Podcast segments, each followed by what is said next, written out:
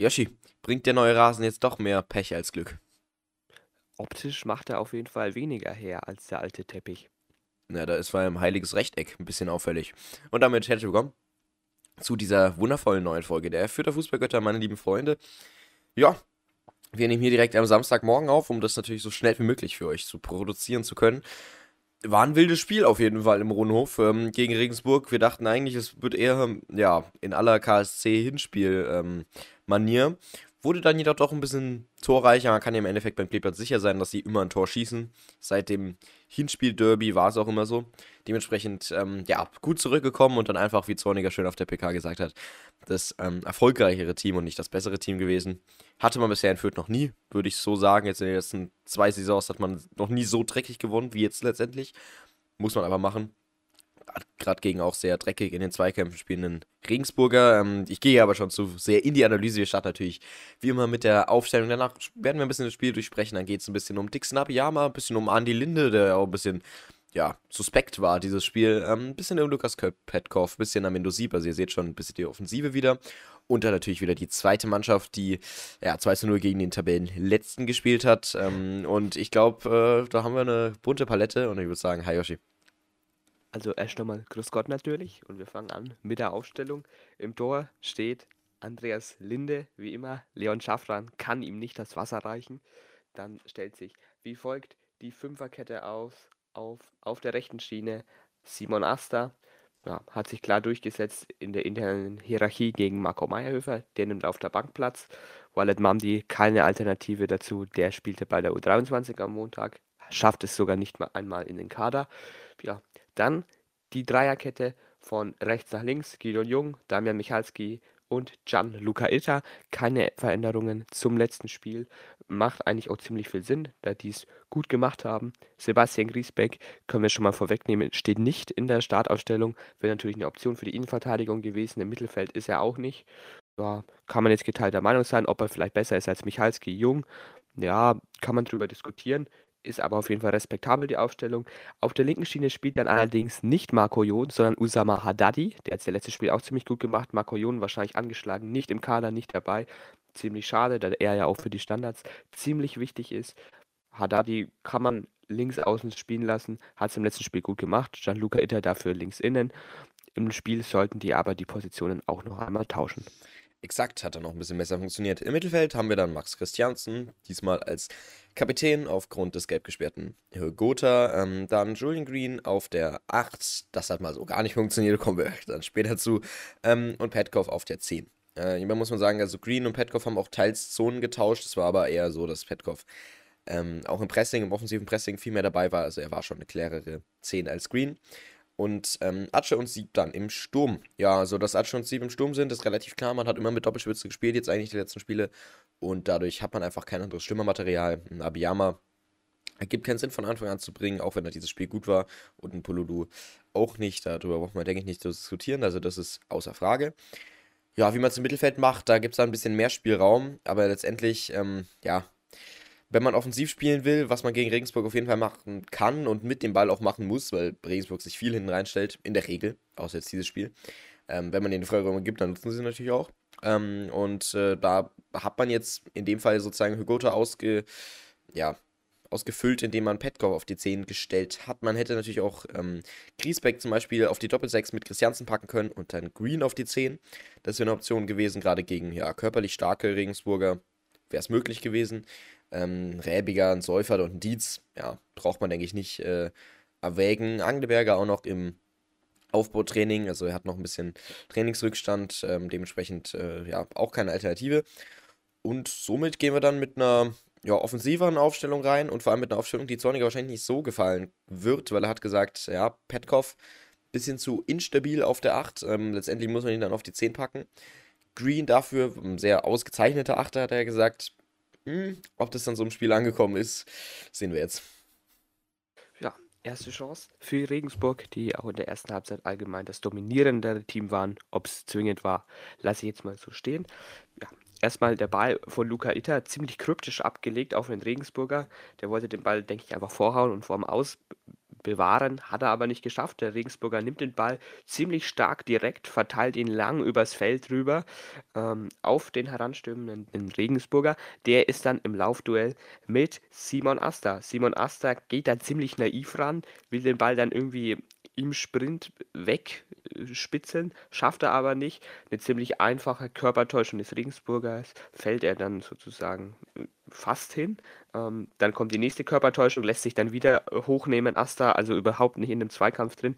Kann er definitiv besser machen, kann da auch Tempo rausnehmen, einfach mal seinen Körper reinstellen. Also ziemlich schlecht verteidigt. Der Regensburger kommt dann auch zum Abschluss, nicht sonderlich platziert, geht ein bisschen aus Lindes Sicht links ähm, aufs Tor halb hoch, Linde hat den, muss er auch haben, lässt ihn abprallen, bisschen ungünstig zum Regensburger, der wieder zum Schuss kommt. Asta kann da mit Grätsche auch nicht abblocken. Ja, auch wieder nicht sonderlich gut gemacht, kann man vielleicht auch aufmerksam verteidigen von Simon Asta. Der Ball kommt dann in die Mitte, ziemlich ähm, schlecht gemacht vom Regensburger, muss man sagen. Dort steht dann Michalski und kann klären. Der andere Regensburger ist ein paar Schritte hinter Michalski, war halb Schuss, halb Pass auf den Regensburger. Naja, Christiansen steht auch nochmal auf der Linie, um das Allerschlimmste, das Allerschlimmste Mögliche zu verhindern. Im Prinzip hat man dann die Chance noch einigermaßen verteidigt gekriegt, aber klar liegt hier irgendwie bei Simon Aster, das kann er besser verteidigen, muss er auch besser verteidigen. Das ist einfach zu unüberlegt und zu naiv im Strafraum, da so ranzugehen und einfach, das, das ist nicht gut. Linde hätte den Ball vielleicht auch noch besser ähm, abblocken können, dass er nicht wieder zum Regensburger geht.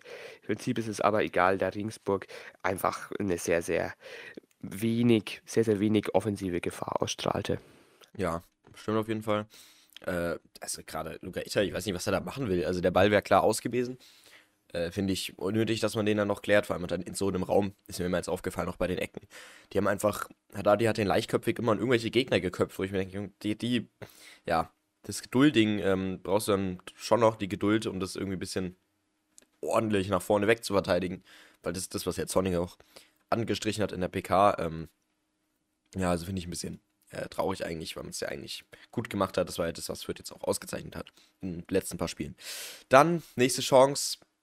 Einfach wahnsinnig traurig. Ähm, also, hier geht es über die rechte Seite diesmal. Ähm, da ist jemand dann im Laufduell mit einem Regensburger Luca Itter. Ähm, ja, keine Ahnung, wo der ist. Äh, auf jeden Fall Michalski ist sozusagen dann als linker Innenverteidiger zur Hand. Itter kann ich mir vorstellen, ist wahrscheinlich noch in der Offensivaktion.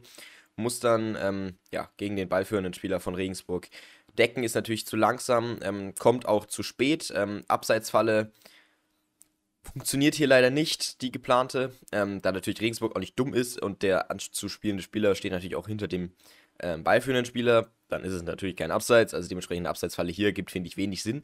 Ähm, trotzdem eigentlich Situation geklärt, da Gideon Jung an den Ball kommt. Ja, schön wäre es, wenn er halt auch an den Ball kommen würde. Ne? Äh, schlägt halt über den Ball. Das ist einfach wahnsinnig slapstickhaft. Rutscht dann nochmal aus.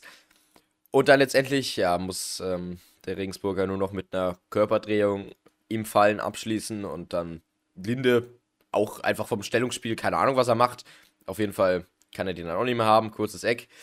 Hm. Im Endeffekt einfach eine wahnsinnig unglückliche Abwehrleistung von allen. Also am Anfang dachten wir uns, als der Ball kommt, Linde, komm doch raus.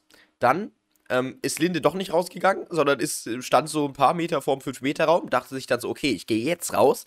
Dann kam der Ball, dachte sich, scheiße, okay, ich muss wieder zurücklaufen. Ist dann wieder zurück in den 5-Meter-Raum gegangen ähm, musste dann irgendwie einen halben Vollsprint hinlegen, um den Ball noch zu kriegen und stand dann viel zu weit links und viel zu weit ähm, hinten.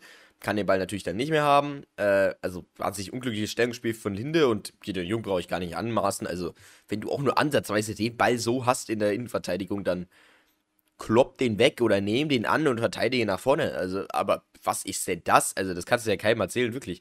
Ähm, und äh, dementsprechend, ja, also, das ist einfach nur leichtsinnig und das ist äh, nicht erwähnenswert, dass das hier irgendwie eine individuelle Leistungsfehler ist, weil sonst hätte man hier auch zu Null spielen können.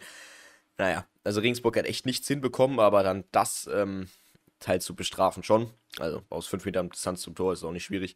Äh, das derselbe Vorfall hatte Griesbeck dann nochmal, als er eingewechselt wurde.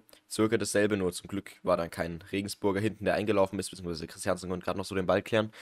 Ähm, ja, wahnsinnig leichtsinnig, Gideon Jung generell stabil, die, dieses Spiel, aber dann lässt er sich manchmal Sachen leisten, wo ich mir denke, bist du Upamecano gegen City oder was? Also das, das kannst du nicht bringen. Ähm, und dann steht es ja, relativ verdient sogar, muss man ganz klar sagen. 0 zu 1. Natürlich, Regensburg hat sich jetzt nicht die klaren Chancen rausgespielt, war aber immer ein bisschen mehr am Drücker als Fürth und Fürth war auch einfach ideenlos, muss man sagen. Sowohl defensiv als auch offensiv war einfach nicht zustande. Ähm, die Offensive hat sich wenigstens noch bemüht im Pressing und dann das Mittelfeld war einfach nicht vorhanden. Und das war das Problem, man konnte die beiden nicht verbinden. Es gab keinen wirklichen Achter. Das war einfach von der taktischen Auslegung her sehr fahrlässig und ich glaube nicht, dass es an Zorniger lag, sondern einfach an der individuellen Auffassung von den Spielern. Aber das soll sich ja dann auch mit ein paar Wechseln ändern. Ja, ähm, der erste Wechsel. Ähm, Tobi Raschel für ähm, Lukas Petkov. Petkov nicht wirklich in der Partie drinnen. Diskutieren wir, denke ich, später auch nochmal ein bisschen genauer. Ist auf jeden Fall verständlich, dass Raschel für ihn kommt. Armindo Sieb auch einflusslos, wie zuletzt auch, geht auch runter, hatte wenig Aktionen im Spiel. Für ihn Dixon Abeyama ähm, im Spiel drinnen. Wenig später kommt dann auch noch Griesbeck für den angeschlagenen Gideon Jung. Und jener Abiyama sollte auch die nächste Chance haben. Es gibt erstmal eine Bogenlampe der Regensburger, die landet im Strafraum. Raschel bedrängt da den Regensburger, kommt allerdings nicht zum Kopfball. Der Regensburger köpft ihn dann raus. Dort steht Dixon Abiyama, Seelenmutter allein, der hat da wirklich lange, lange Zeit, sich den Ball zurechtzulegen, bis ein Regensburger kommt. Der schießt dann einfach mal aus der zweiten Reihe, rechts vom 16er, einfach mal drauf, ja, und der Ball kommt ziemlich stark, knallt ans Außennetz. Ein paar Leute haben sich schon gefreut im Stadion. War leider kein Tor, aber die erste Torannäherung der Fürther. Und das durch Dixon Abiyama, der aus der Distanz einen guten Schuss hat. Also, es hat mich auch sehr gewundert und Dixon Abiyama eins nicht kann, dann ist es irgendwie ein ordentlicher Schuss und Dribbling, aber das hat er in dem Spiel irgendwie gezeigt, dass er das kann. Hat mich sehr verwundert, aber hat die Spielvereinigung etwas zumindest geweckt und ihr auch wieder ein bisschen Selbstvertrauen gegeben, dass nach vorne noch einiges möglich ist. Auch eine gute Schusstechnik von Abiyama, einfach mal draufgehauen. Ja, kann man machen, muss man machen, nicht platziert, dann geht der Ball auch mal vorbei. Guter Versuch. Auf jeden Fall. Äh, davor möchte ich korrigieren, gab es noch eine gute Chance von Petkov. Nach einem Drehschuss vor der, vor der Halbzeit war es, glaube ich, weiß nicht mehr ganz. Ähm, beziehungsweise vielleicht sogar direkt danach, ähm, vor dem Tor. Ich war, bin mir nicht mehr ganz ähm, sicher. Ja, genau, das war direkt ähm, in der 48. vor dem äh, 1 zu 0.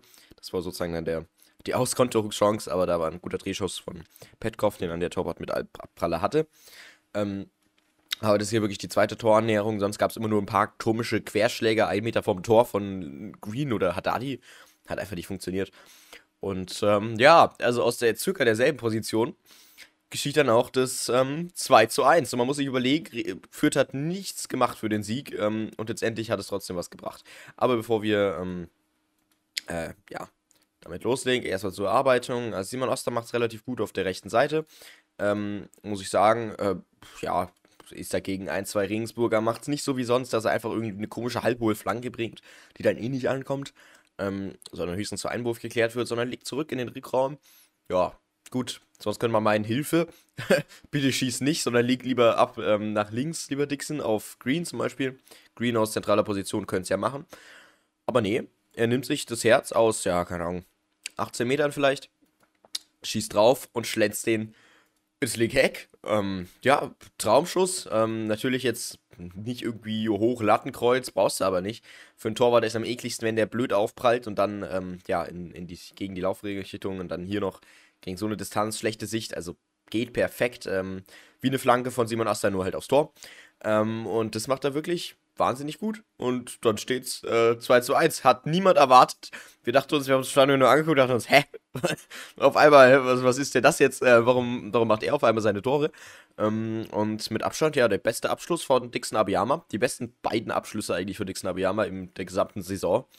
Also sein eines Stocher-Tor kann man jetzt ja auch nicht wirklich gelten. Das war eher ein Pass als ein Abschluss. Und dementsprechend, ähm, perfektes Tor. Sehr, sehr schön. Dann freuen sie sich natürlich auch ordentlich ähm, nichts gemacht für, dieses, äh, für diese zwei Tore, muss man ganz ehrlich zu sagen. Einmal eine Individualleistung von Abiyama und einmal ähm, ja, einfach ein Pech auf Seiten der Regensburger. Und dann steht es 2 zu 1. Das sind so Sachen, die man sich früher in den Bundesliga-Zeiten immer gedacht hat. Wie kann das jetzt sein, dass wir schon wieder 4 zu 0 hinten liegen, obwohl wir nichts Schlimmes gemacht haben? Ja, das kann sich jetzt Regensburg stellen, ähm, nur in einer bisschen abgeflachteren Zweitliga-Variante. Ja, und dann ähm, gibt es noch ein paar Chancen äh, ja, von Regensburg, die dann auch ein bisschen am Drücker waren. Man muss aber sagen, die 10 Minuten nach dem Tor war dann für dominierend. Dann gab es noch einen Atsche-Distanzschuss. Fand ich schade, dass er da nicht mehr draus gemacht hat, weil, ja, keine Ahnung. Also, du musst ja dann auch irgendwann nicht mehr nach, aus 20 Meter Distanz draufballern. Kannst auch mal was anderes machen. Christiansen hat auch mal einen Distanzschuss versucht. Ähm, wenn du keinen Zugriff hast, denke ich wichtig, aber ansonsten äh, probier es lieber spielerisch, weil da hast du auch das Spielematerial für.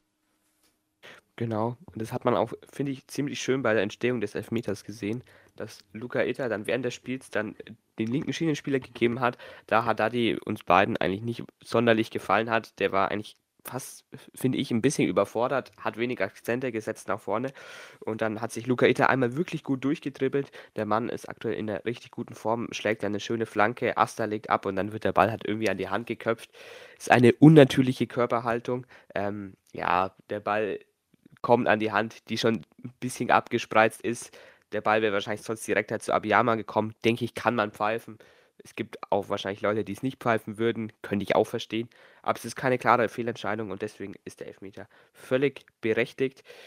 Ah, und dann stellt sich die Frage, was nimmt man aus diesem Spiel mit? Und das ist einfach, dass man endlich mal im Stile einer Top-Mannschaft ein Spiel gewonnen hat. Denn da holst du die Punkte. Wenn du eigentlich nicht gut spielst, wenn du Chancen zulässt, wie zum Beispiel auch nochmal kurz vor Schluss, als Regensburg sich schön durchkombiniert, als Itter und Haddadi ein bisschen schlafen und den einen Regensburger so vom Strafraum-Eck ein bisschen mittiger frei zum Schuss kommen lassen. Da hält Linde auch nochmal ordentlich. Und der ähm, Nachschuss kann dann von Michalski ähm, verhindert werden. Der schlägt ihn dann nochmal gut raus. Also es zeigt sich schon, man hat in Fürth kapiert, dass es auch mit weniger Mitteln geht, geht, ein Spiel zu gewinnen. Normalerweise spielt man auswärts ganz passabel, ganz gut und leistet sich drei individuelle Fehler und dann verlierst du halt. Aber jetzt hat man es mal genau andersrum gemacht. Es liegt aber meiner Meinung nach auch maßgeblich wirklich daran, dass Regensburg einfach nicht wusste, mit der schlechten Staffelung der Fürther Mannschaft umzugehen. Ja? Also wenn man jetzt gegen Top-Team wie gegen HSV oder Darmstadt gespielt hätte, hätten wir wahrscheinlich schon 2-3-0 geführt oder Heidenheim. Weil Fürth hat Chancen geboten und Regensburg hat sie nicht ausgenutzt. Es war jetzt nicht, dass man irgendwie Weltklasse verteidigt hat. Es war ganz solide und auch nicht mehr. Ja. Ähm, das muss man auch immer dazu sagen. Aber du holst einfach die Punkte und das ist erstmal gut, das ist primär gut, ist auch wunderbar. Du hast das erfolgreichere Team, wie es Zorniger so schön gesagt hat. Dann nimmt man die drei Punkte auch mal mit und hofft, dass man im nächsten Spiel spielerisch schöner gewinnt. Und im Fußball geht es ums Gewinnen und nicht um die Ästhetik. Und das hat man mit diesem Spiel bewiesen. Ja, ähm, es gab noch eine richtig gute Chance von Regensburg. Ich weiß nicht, ob es dann letztendlich abseits war. Ähm, vielleicht auch eine Sache, also die Abseitsfalle von Fürth hat einfach wahnsinnig gut funktioniert, die ganze Zeit. Ähm, ja, ich weiß, ich muss jetzt schon nachschauen, wie viele Abseits es letztendlich gab. Ähm, wirklich wahnsinnig, wahnsinnig stark. Ähm, und ansonsten relativ, ähm, ja, relativ defensiv stabil. Natürlich jetzt mit ein, zwei Individualfehlern. Ähm, hat Radi hat mir nicht gut gefallen auf links außen, dann mit Itter wurde es viel besser offensiv defensiv köpft er oft halt einfach den Gegner in die Arme, finde ich schade, muss nicht sein. Ähm, aber die Abseitsfalle, Schock Bonheur. Also muss man sagen, oder merkt man, was es bringt, wenn man einfach mal, ja, probiert, ein bisschen, ja, mit, mit taktischen Finessen viele Chancen zu vereiteln. Ähm, dennoch gab es äh, eine Chance von Ovususu, Ovususu, ja genau, ähm, Ovusu, glaube ich, ähm, die ihn dann nicht abseits war. Ich bin mir nicht ganz sicher. Die ist zumindest nicht in den Highlights drin, die wir jetzt ansehen könnten. Ähm, auf jeden Fall gibt es da, ja, auf der linken Seite ist halt komplett frei. Linde steht komplett falsch. Das Tor ist frei. Geht halt da ins 1 gegen 1, verliert halt. Und ja, er hat zum Glück keinen guten Abschluss und ja, schießt halt so einen Meter oder so daneben. Äh, ich weiß noch nicht, ob das als Querschläger gedacht war. Ich glaube aber nicht, wenn das Tor frei ist, dann schießt er lieber drauf. Ähm, und das wäre eigentlich auch eine hundertprozentige gewesen von Regensburg. Ähm, die wurde auch nicht genutzt. Also im Endeffekt, die Chancebewertung von Regensburg war echt grottig. Und dann auch einfach, ähm, ja, die taktische Finesse, um zu sagen, ja, okay, der Gegner ist schlecht, was machen wir, um das so best wie möglich auszunutzen? Ähm, wie wir es ja zum Beispiel gegen, ähm, ja, St. Pauli gemacht haben in den ersten 10 Minuten oder gegen ähm, jetzt Paderborn in, bei den, ja, zwei Toren. nee, aber es, man muss einfach ein bisschen analysieren und dann ähm, sich anpassen. Fußball ist nicht ein statischer Sport, wo du immer das selber machst, sondern es hängt wirklich viel vom Gegner ab, wie man ja auch in der PK schon gesehen hat. Und ähm, das ist ein wahnsinnig großer Anteil. Regensburg hat es nicht geschafft. Ähm, und wir haben es letztendlich nur durch Glück und durch Individualtaktik geschafft. Äh, letztendlich kann man ja nie sagen, warum diese guten Mannschaften dann letztendlich wirklich gut sind. Das ist ja das Lustige.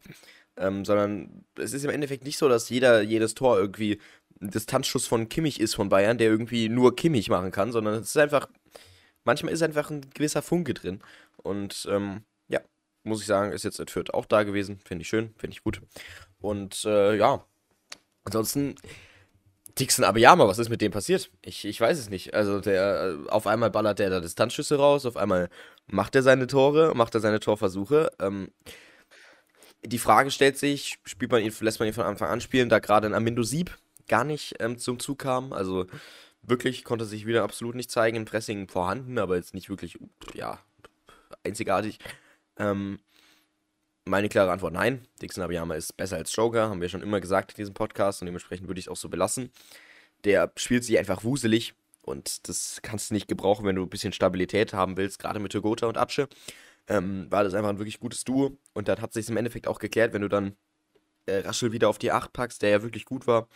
Dieses Spiel hat sich jetzt belohnt oder hat sich wieder verdient, Start zu spielen. Ähm, dann kannst du äh, Green auf die 10 packen, oder Petkoff, ich würde aber für Green tendieren. Und dann Hugota und Archer in den Sturm, dann klärt sich die ganze Abiyama-Sache. Dann kannst du einen Sieb einwechseln und einen Abiyama einwechseln. Ja, gibt, denke ich, komplett Sinn. Oder du spielst gegen spielschwachere Gegner, dann kannst du natürlich ähm, eine Gota ähm, auf die 10 packen, dann Sieb nochmal rein. Wie auch immer, ne? Das ist ja individuelle Auslegung. Wir haben jetzt natürlich aber vor allem Top-Teams noch ähm, HSV Darmstadt etc. Dementsprechend muss man schauen, wie man da verfährt.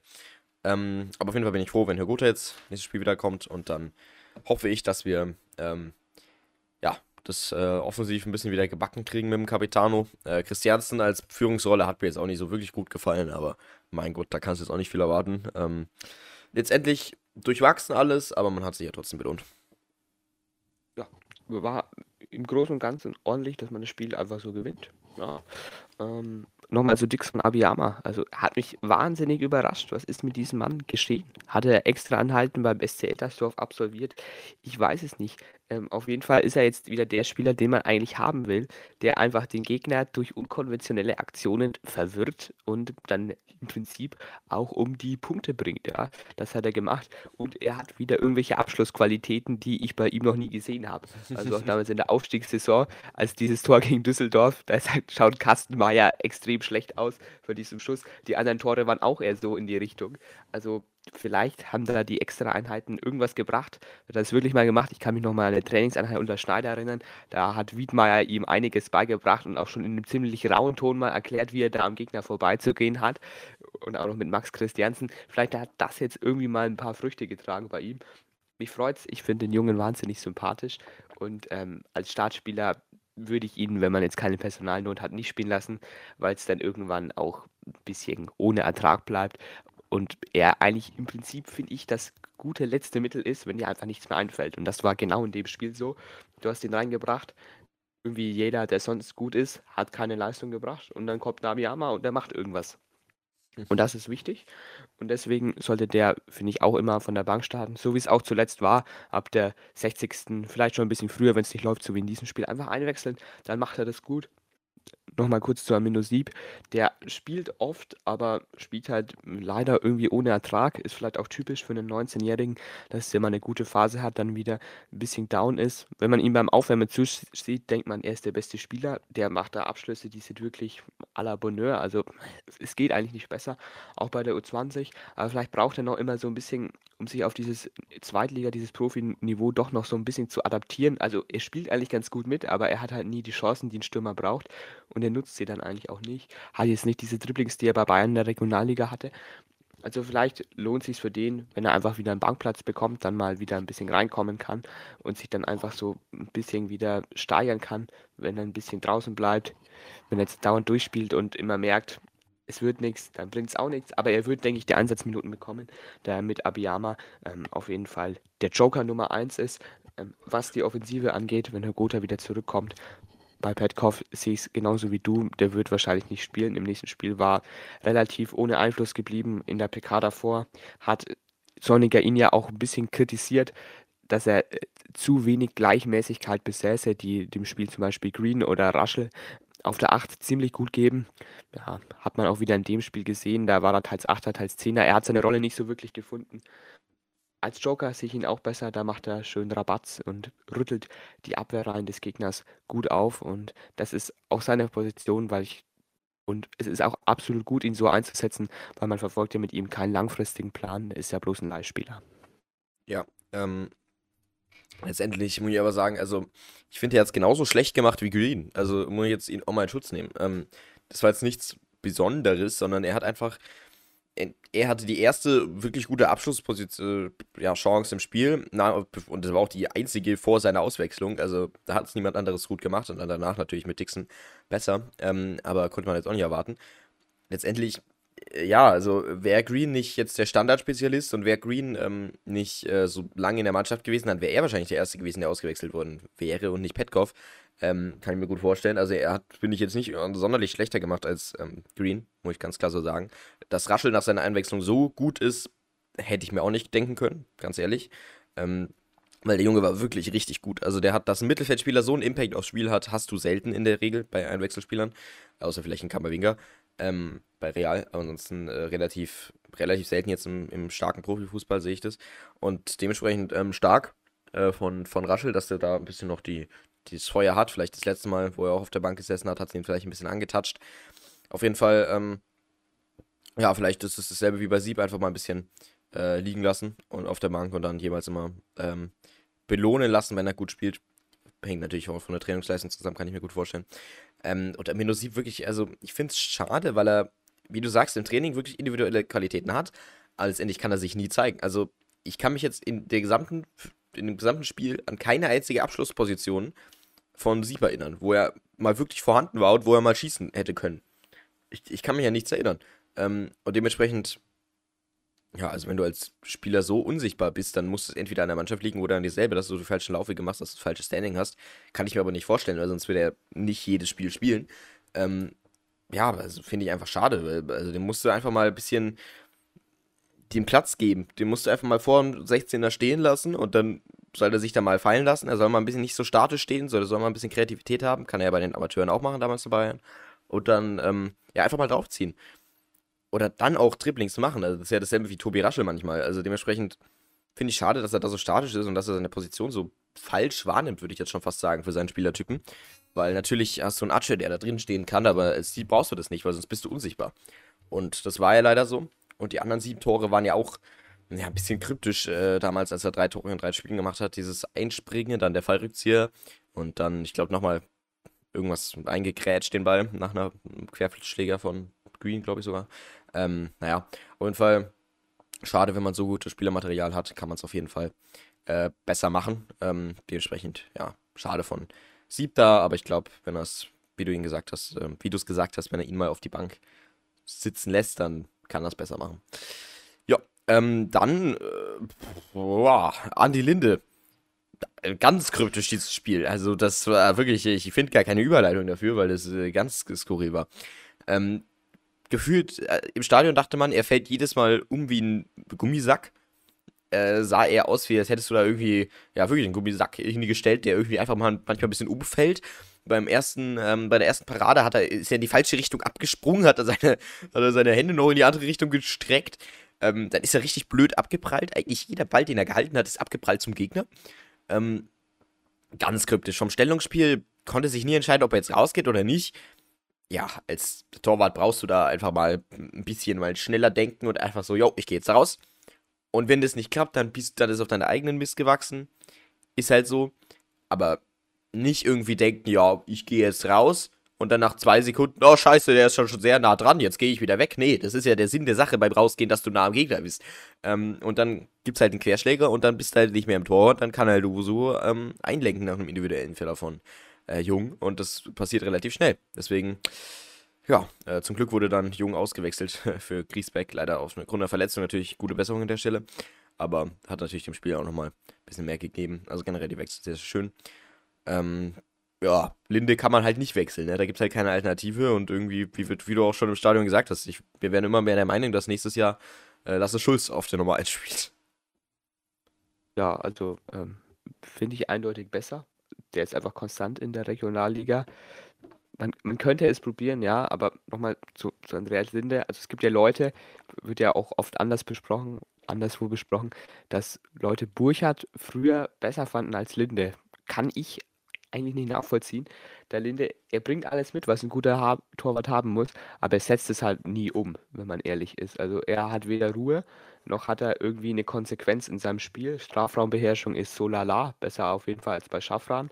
Auf der Linie ist er gut, ja, aber diese Abpraller, es ist alles so, dass man sagt, ja, es ist in Ordnung, aber es ist halt ganz weit entfernt von einem richtig guten, ordentlichen Zweitligatorwart, der irgendwie dir gute Bälle rettet und auch mal ein Spiel einfach für dich festhält, dir mal einen Punkt festhält. Und das ist Linde einfach nicht. Ja, das ist ein durchschnittlicher Zweitligatorwart, der Potenzial nach oben hat, es aber nicht umsetzt. Und ich würde mal so sagen, wenn ich Rashid Susi wäre und im Sommer ein Angebot für ihn reinkommt, würde ich es direkt annehmen und mich nach einem anderen Torwart umschauen, weil es gibt wirklich so viele gute Torhüter, die bei irgendwelchen Vereinen einfach nur auf der Bank sitzen. Ähm, die kann man einfach mal vielleicht mit einer Laie holen, auch aus der Bundesliga oder auch einfach mal verpflichten. Ja, es ist, ich denke, es ist kein Hexenwerk, sowas zu machen. Und wenn nicht, einfach mal Lasse Schulz probieren, es zu lassen, weil man hat jetzt Linde extrem den Rücken stärkt, vor allem auch Zorniger. Er ist ja Nummer eins. Schaffran kommt an, nicht, an ihm nicht vorbei, das hat, denke ich, jeder begriffen. Der hat einfach zu wenig Qualität dafür. Hm, ja, vielleicht würde ich es an Zornigers Stelle einfach mal ausprobieren, die letzten drei Saisonspiele, wenn man schon sicher ähm, die Klasse gehalten hat, einfach mal Lasse spielen zu lassen, die letzten drei Spiele, und dann einfach zu sehen, ob er es kann auf dem Zweitliganiveau. Da machst du natürlich ein großes Fass auf mit der ganzen Torwartdebatte und sowas. Aber ich würde ich es einfach riskier, äh, riskieren. Da Linde einfach, ich, ich sehe bei ihm einfach nichts auf Besserung und du kannst ihn auch danach einfach reinstellen, wenn es Lasse nicht so gut macht, weil dann steckst du ihm halt wieder danach den Rücken. Das kann man schon irgendwie begründen. Seine Psyche von Linde ist, denke ich, da jetzt nicht das größte Problem, auch wenn die jetzt nicht die beste ist, weil ich denke, das Niveau, das er hat, das wird er halten. Besser wird es nicht. Dann hast du halt nächste Saison wieder Linde drinnen.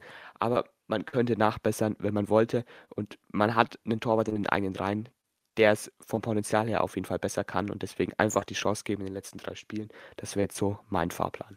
Auch ja. wenn es sehr risikobehaftet ist. Ja. Ähm, wenn man sich mal anschaut, also ein anderer Faktor, für den Linde natürlich offensichtlich nichts kann, aber der einfach mit Spielern manchmal daherkommt. Manche Spieler sind immer verletzt, manche nie. Ähm, und Christiansen, äh, Christiansen, ähm, Linde war jetzt fünfmal, ja, nicht einsatzfähig und dafür hat dann Schaffran gespielt. Und das ist eine Sache, puh, also wir sind jetzt bei wie viel? 28 Saisonspielen? Ich habe schon wieder gefühlt vergessen, keine Ahnung. Ja, 28. Ähm, 28, ja. Ähm, und fünf davon kann der Stammkeeper nicht spielen. Pff, ja, gut, also natürlich manchmal Hendricks mit dem Knie in sein Gesicht, der kann ja natürlich nichts dafür. Ähm, das ist natürlich auch sehr, sehr judgy gerade, das ist mir schon bewusst. Ähm, aber letztendlich muss man das halt mit einbeziehen, egal ob der Torwart was dafür kann oder was dafür Begebenheiten für ähm, da sind. Aber du ja, bezahlst den vollen Torwartgehalt. Du hast keinen krassen Ersatzkeeper, du musst darauf zählen und dann fünfmal ist wirklich viel. Ähm, dementsprechend, ja, wenn man sich da so die anderen äh, Torwarte der Liga anguckt, die spielen eigentlich konstant immer durch oder halt mit ein, zwei ähm, Ausfällen ja, äh, kann ich nicht wirklich mehr denken. Ähm, ansonsten Linde, ja, ich finde es schade, er, er kann es ja eigentlich, aber irgendwie er wird nicht gezeigt. Also Asusi kann sich da auf jeden Fall umschauen, wenn er was kriegt, wie du gut gesagt hast. Gut, dann ähm, würde ich sagen, äh, widmen wir uns ähm, der zweiten Mannschaft, DU 23. Ja, gegen Heimstetten äh, letztes Wochenende. Man dachte, ja, die könnten es. Heimstetten Tabellenletzter, nur so zur Randinformation. Ja, letztendlich 0-2 verloren. Äh, voll Katastrophe. Äh, Yoshi, wie sah es da aus? Ja, also ähm, ich war ja da zum Zeitpunkt noch in der Türkei. Was man so gehört hat, soll das kein gutes Spiel gewesen sein. Man braucht sich bloß mal die Highlights anschauen. Ähm, vom Bayerischen Fußballverband die einzige Chance für Fürth, die da drin ist, ist Robin Littich, der gefühlt fünf Meter drüber schießt. Das heißt schon einiges. Ähm, man hat umgestellt. Maxi Dietz hat nämlich gespielt und auch Walid Mamdi. Ähm, Natanasch mhm. Zebrauskas saß auf der Bank. Und er hat die Taktik von der Viererkette auf eine Fünferkette umgestellt, Peter Ruhmann, nach der so erfolgreichen Zeit. Vielleicht liegt es daran, aber die Mannschaft, die hat einfach nicht ins Spiel gefunden, wenn man sich das anschaut. Dann noch ein individueller Fehler, Missverständnis zwischen Gekumas und Fobasam. Fobasam spielt den Ball dann einfach irgendwie über Gekumas an Gekumas vorbei, so ähnlich wie das Ansbach-Gegentor sehr, sehr krasses Missverständnis. Ja, weiß ich jetzt nicht, wie man da die Schuld zuschieben muss. Auf jeden Fall darf es nicht passieren, dann steht es 1-0. Zweite Tor auch ziemlich dämlich, einfach eine Ecke. Angleberger, der dann noch eingewechselt wurde, hat ein paar Minuten bekommen, einfach zum Aufbauen. Denke ich auch, dass der vielleicht in der zweiten Mannschaft öfters spielen wird, macht auf jeden Fall Sinn für seine Entwicklung. Ansonsten bei den Profis hat er keine Chance auf Einsätze. Ja, da springt er nicht so hoch, dann steht es 2-0. Dann hat er ähm, Heimstetten auch noch eine andere Chance aufs 3-0. Ähm, da kann dann Gekumas den Spieler noch abdrängen, sodass der Lupfer noch drüber geht. Ja, insgesamt einfach schlecht. Die Mannschaft war einfach nicht im Spiel drinnen, hat auch Ruben gesagt, eigentlich alles vermissen lassen. Und für mich hängt es so ein bisschen daran, dass man die Taktik jetzt schon wieder verändert hat. Vielleicht liegt es ein bisschen daran, dass man jetzt die Profispieler, die reingekommen sind, die Taktik so ein bisschen zunichte gemacht haben. Aber ich bin auch überhaupt kein Fan von Robin Littich als linken Schienenspieler. Äh, ja, mh. Lucien Lebarski saß auch auf der Bank, philippinisches Wunderkind auch. Allein die Aufstellung ein bisschen kryptisch, vielleicht wollte er was ausprobieren. Das hat dann wahrscheinlich nicht so funktioniert, kann immer mal passieren, aber das gegen den Tabellenletzten, der davor nichts gebacken ge gekriegt hat, ziemlich kryptisch für das jetzt auf dem Relegationsplatz. Den sollte man auch halten, auch wenn man heute noch gegen Burghausen verlieren sollte. Ähm, den hat man, denke ich, sicher, aber wenn man oft verliert, dann hat man den auch nicht mehr sicher, weil Hankoven Heining theoretisch auch nachstreben kann und man hat das Potenzial dazu, auf einem Nicht-Abstiegsplatz, auch auf einem Nicht-Relegationsplatz zu stehen. Und das sollte man auch ausnutzen. Man kann jede Mannschaft schlagen und vielleicht einfach wieder die vertraute Taktik nehmen. Und dann könnte das, denke ich, schon wieder auch anders aussehen. Und Wallet Mandi soll auch keine so tolle Partie gemacht haben. Vielleicht sollte man da auch einfach mal auf Natanasch Zebrauskas vertrauen, der es zuletzt sehr solide gemacht hat. Ja, also man merkt einfach immer, wenn Mandi spielt, dann gibt es irgendeine komische taktische Umstellung. Und ähm, kann man natürlich nicht immer gebrauchen, ganz klar. Dementsprechend äh, schwierige Sache. Weiß ich jetzt nicht so ganz, äh, wie ich das sehen soll. Ähm, ja, 0-2 komplett unnötig, also musst du nicht spielen. Ist ja, denke ich, keine, äh, keine Neuigkeit. Ähm, kann sein, dass er was ausprobieren will, aber dann machst du das im Testspiel und nicht, ähm, nicht sowas. Also in so einem Spiel. Das ist äh, wichtig, das ist klarer Abstiegskampf und dann musst du da die Punkte mitnehmen. Ganz abgezockt, wie es jetzt die Profis eben gemacht haben. Und dementsprechend, äh, ja, gibt es da jetzt ein bisschen Enttäuschung in der Mannschaft. Ich hoffe natürlich, dass ähm, Roman das äh, gut umstellt und das wird er natürlich auch machen. Lediglich links äh, brauchst du, also als Schienenspieler generell brauchst du nicht. Das ergibt gar keinen Sinn. Du brauchst jetzt auch keinen langsamen Griesbeck als linken Schienenspieler, das ist komplett lost, das äh, brauchst du nicht.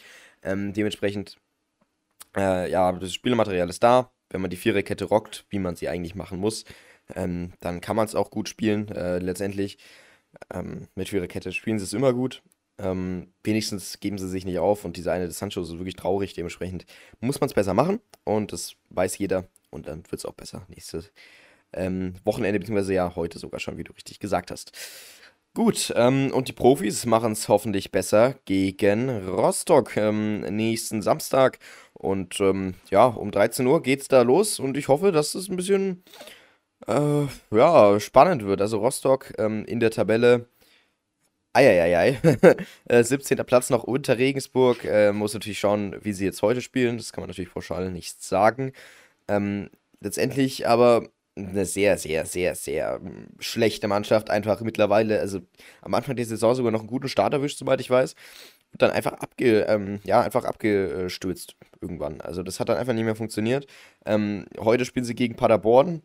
Das wird halt auch nicht mehr besser. Deswegen ja, das ist purer Abstiegskampf. Und die haben eigentlich ja ein paar gute Spieler letztendlich.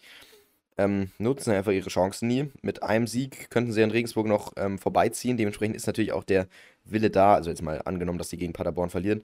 Ähm, sie haben relativ noch einen guten Anschluss. Ähm, für den Relegationsplatz reicht es mit drei Punkten. Dementsprechend, wenn sie uns ja, abziehen würden, dann ähm, würde es für sie was heißen. Das geht natürlich da um alles. Also man darf die Gegner mental auf jeden Fall nicht unterschätzen. Letztendlich kommt es darauf an, wie Fürth spielt. Letztendlich kommt es darauf an, wie wir ähm, ja, mit mental guten Rostockern umgehen und dann ähm, let's see.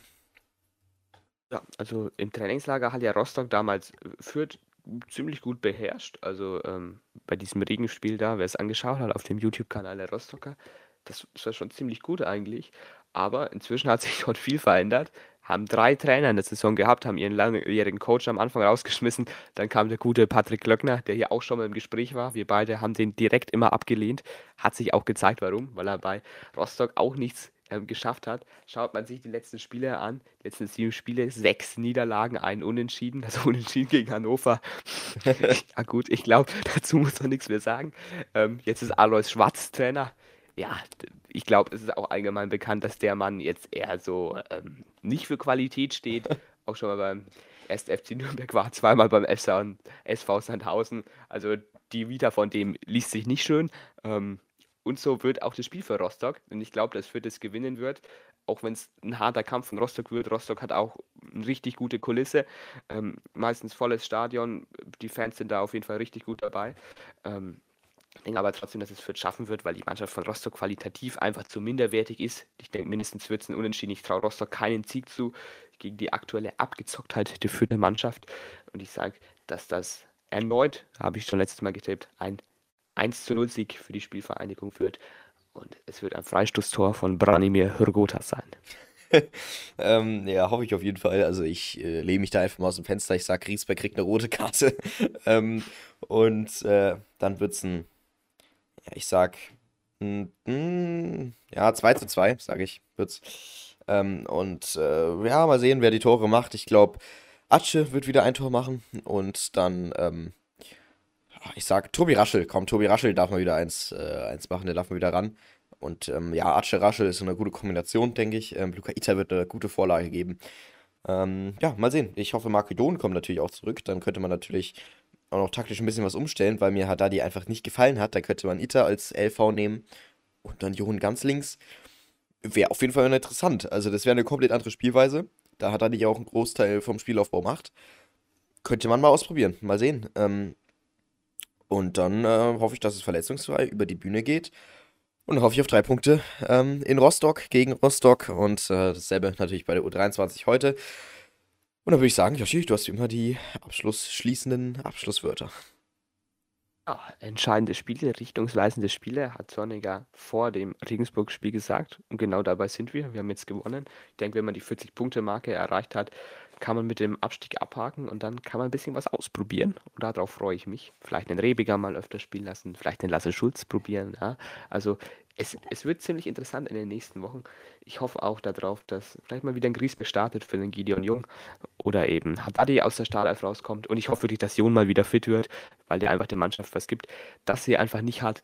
Ähm, ja, vielleicht hat man auch ein bisschen mehr Chancen, Jon zu verpflichten, wenn der verletzungsanfällig ist, obwohl Hoffenheim den eigentlich auch bitter nötig hätte.